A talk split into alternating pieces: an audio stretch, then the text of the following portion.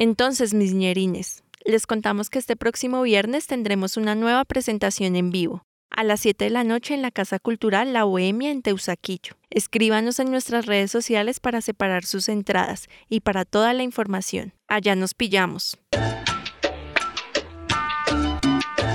Todo el mundo dice, a correr, que ahí llegó Esto es Relatos Ñeros, un podcast agisoso que cuenta historias del barrio.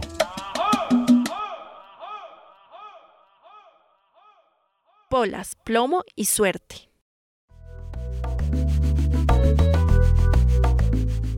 En el trabajo de Jairo, el peor día era el de auditoría. Muy temprano llegaban disque unos representantes de la oficina interna de calidad y de la firma auditora. Unos manes encorbatados y carilargos que revisaban uno por uno los procesos de la empresa y todos los papeles que los sustentaban. Revisaban que cada formato estuviera diligenciado de manera meticulosa. Nombres, fechas, firmas, sellos, excusas, etc. Hasta había un formato que llenar cuando alguien iba al baño. En un día así, Jairo podía ser abordado en cualquier momento de la jornada por los auditores. Si eso pasaba, debía mostrar los formatos, nombres, fechas, firmas, excusas, con sello y todo, documentos que por supuesto Jairo no tenía. También le podían preguntar por el horizonte, la misión, la visión, los objetivos. Toda esa mierda de la que Jairo apenas tenía ideas vagas, pues en las jornadas de capacitación nunca ponía cuidado.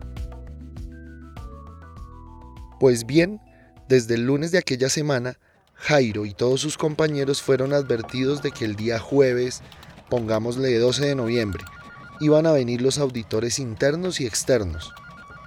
Con eso tendrían tiempo de organizar los formatos, pedir sellos y firmas en caso de que hicieran falta, y hasta de repasar el horizonte institucional nombres, fechas, firmas, sellos, excusas, etc.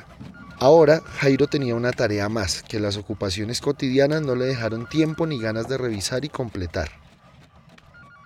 Llegado el miércoles 11, a la hora de salir del trabajo, Jairo, muy consciente de que no se había preparado para la auditoría, decidió hacer lo propio en estos casos, convocar a sus compinches para ir a tomar pola a la tienda de la esquina. Allí oficialmente vendían arepas, pero eso era una pura fachada, porque detrás de un muro se escondía un auténtico metedero de cerveza. Jairo, como buen pocholero, conocía muchos tomaderos caletos de la ciudad, los de Rocola y Poquerón barato. Entonces la respuesta de los otros fue inmediata y firme. ¡Vamos! Así, Jairo, sin ninguna intención de preparar la siguiente jornada, la dichosa auditoría, y rogando que los auditores se retrasaran, que no encontraran la dirección, que cayera un palo de agua que les impidiera llegar o que les ocurriera algo siniestro, una toma guerrillera, la erupción de un volcán. Marchó raudo hacia la caverna pocholera junto a un par de compadres y a Yanira, la mamacita venezolana a la que todos se querían comer en el trabajo. Además, Jairo iba sin un peso en el bolsillo. El Raúl siempre anda con Lucas, ese presta. De todos modos, como el jueves había que madrugar, la tomata no se proyectaba muy extensa. Una no más, unita para la sed, como se dice. En medio de la bebeta, alguien habló de la auditoría. Póngale cuidado que mañana nos van a joder a todos. A todos, menos a Jairo, porque ese man sí es muy de buenas. Pola va, Pola viene, se llena un petaco de pura botella vacía y Jairo se empezó a preocupar por el billete.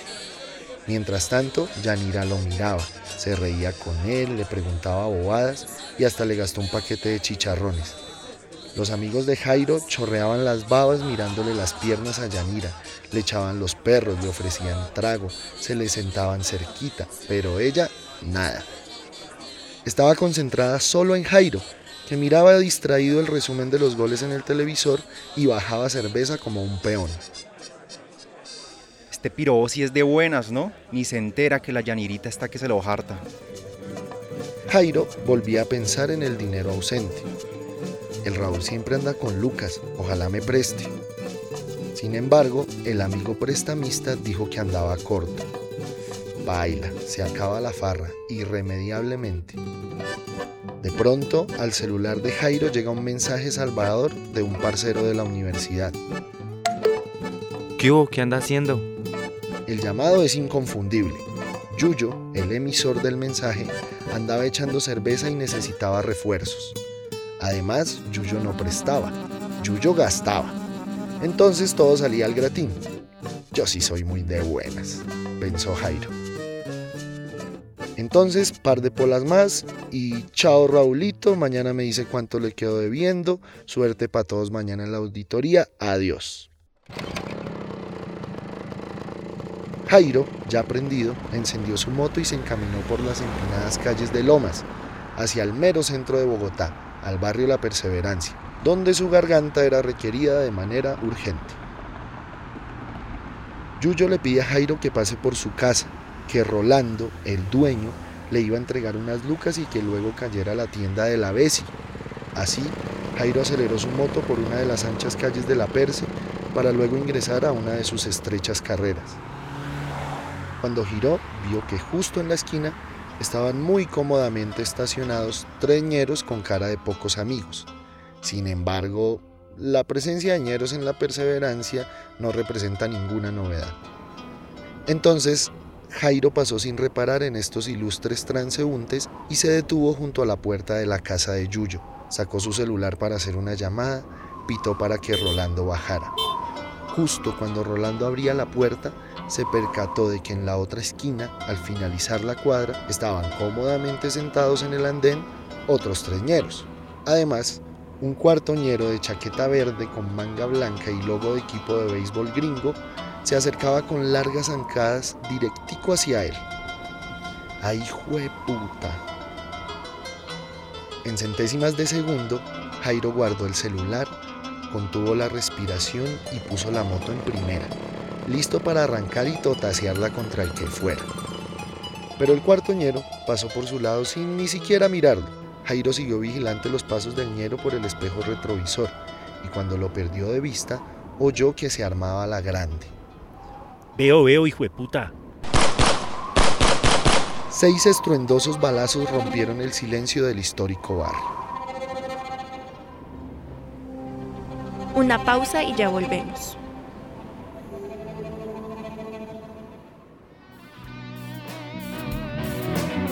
¿Qué más da si me levanto y canto la misma canción de ayer? ¿Qué más da si me voy para Defectos Secundarios es una banda de rock en español con origen en el sur de Bogotá.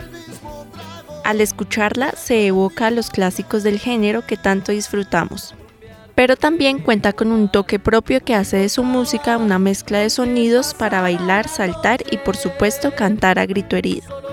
Pueden escuchar a Defectos Secundarios en todas las plataformas digitales como SoundCloud, Deezer, YouTube y Spotify. También pueden seguirlos y contactarlos a través del correo electrónico secundariosdefectos.gmail.com y en redes sociales Facebook como Defectos Secundarios Rock o en Instagram como Defectos-Secundarios. Los dejamos con su sencillo Todo con Voz para que se antojen y pasen a escucharlos.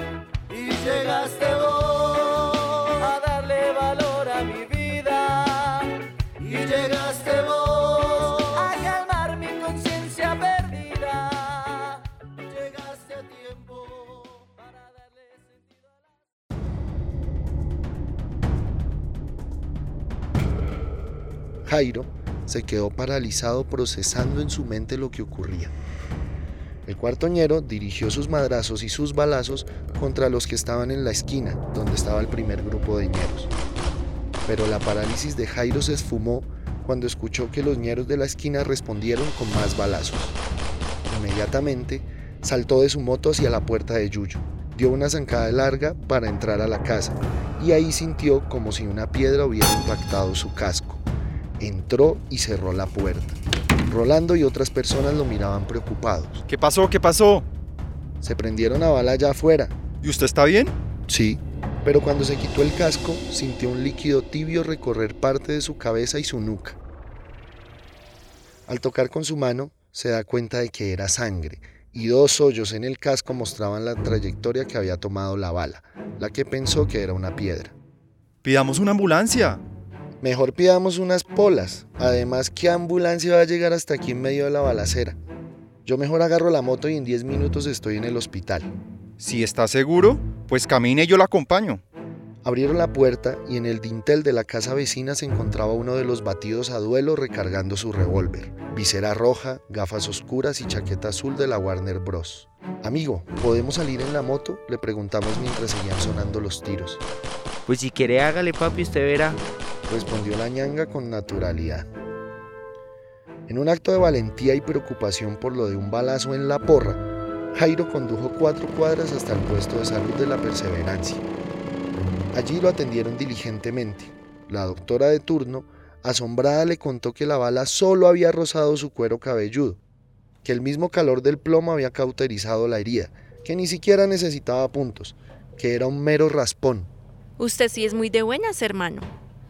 Pero era mejor hacer una resonancia para ver si había alguna afectación interna, y eso no se hace en un puesto de salud. Había que ir a la EPS. Jairo y Rolando, nuevamente en la moto, se desplazaron hasta la primera de mayo con 68, a la Cruz Roja. A Jairo lo recibió una asombrada enfermera, que incrédula revisó la herida en la cabeza y le confirmó que sí, que era una herida menor, que solo lo había rozado, que el mismo calor del plomo había cauterizado la herida, que ni siquiera necesitaba puntos. Usted sí es muy de buenas, hermano. Pero ahí no había cómo hacer una resonancia tenía que ir a un hospital, a la clínica Mederi, en toda la 30. Otra vez en la moto, la medianoche se acercaba y el frío capitalino ya helaba los huesos. En la Mederi, la atención fue rápida al escuchar que venía un herido de bala. Una enfermera hizo la valoración y mandó a Jairo inmediatamente con un médico. Este repitió lo que ya se sabía, que la bala solo rozó la cabeza, que el casco lo salvó, que usted es muy de buenas, hermano. Finalmente, sí le iban a coger puntos en la herida, iban a aplicar inyecciones para el dolor y contra el tétanos y también le iban a hacer una resonancia. Cuando llamaron a Jairo para los tres procedimientos, unos enfermeros que estaban enterados de que había llegado un paciente con herida de bala en la cabeza, pero que andaba por ahí caminando con un casco colgando del brazo, comentaron. Mucho más tan de buenas. Pero más asombrado quedó Jairo cuando al salir de la sala de inyectología, adolorido por los chuzones y los pantalones aún fuera de su lugar, se encontró con dos tombos plantados en la puerta. Uno de ellos, el malo, muy serio lo interroga con detalles sobre lo que pasó.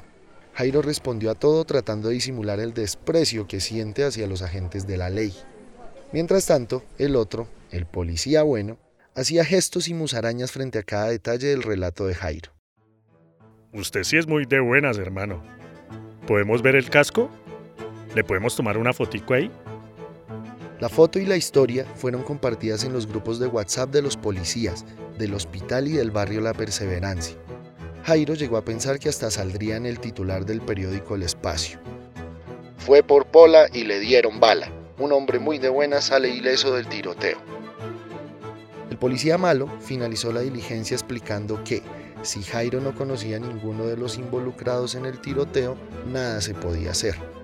La denuncia tenía que ser interpuesta contra algún paisano con nombre y apellido y no contra toda la comunidad de ñeros de la Persia. Y realmente, Jairo tenía ganas de todo menos de diligencias judiciales, así que declinó interponer denuncia alguna. Sin más, los policías culminaron el interrogatorio y se fueron por donde vinieron. Los procedimientos médicos terminaron y la resonancia arrojó resultados positivos.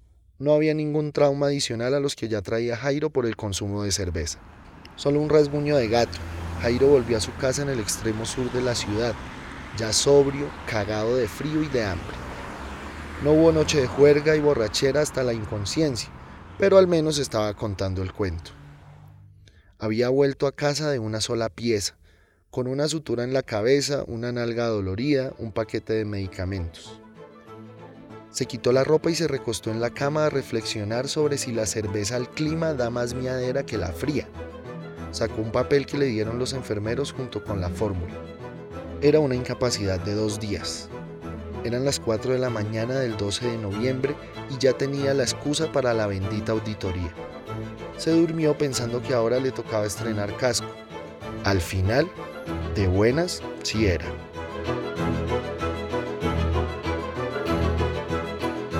Nos pillamos el próximo miércoles. Este relato fue escrito y narrado por nuestro artista invitado, el vocalista de Efectos Secundarios, Julián Reynoso.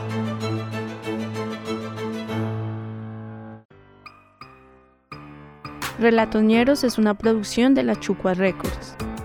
Este podcast fue producido y editado por JJ Muñoz, Steven Torres, Felipe Umbarila y por mí, Daniela Muñoz.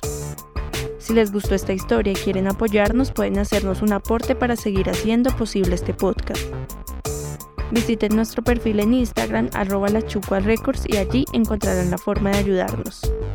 De vuelta les enviaremos un saludo en uno de nuestros capítulos y se convertirán para siempre en nuestros ñeros y ñeras del alma. Caballero.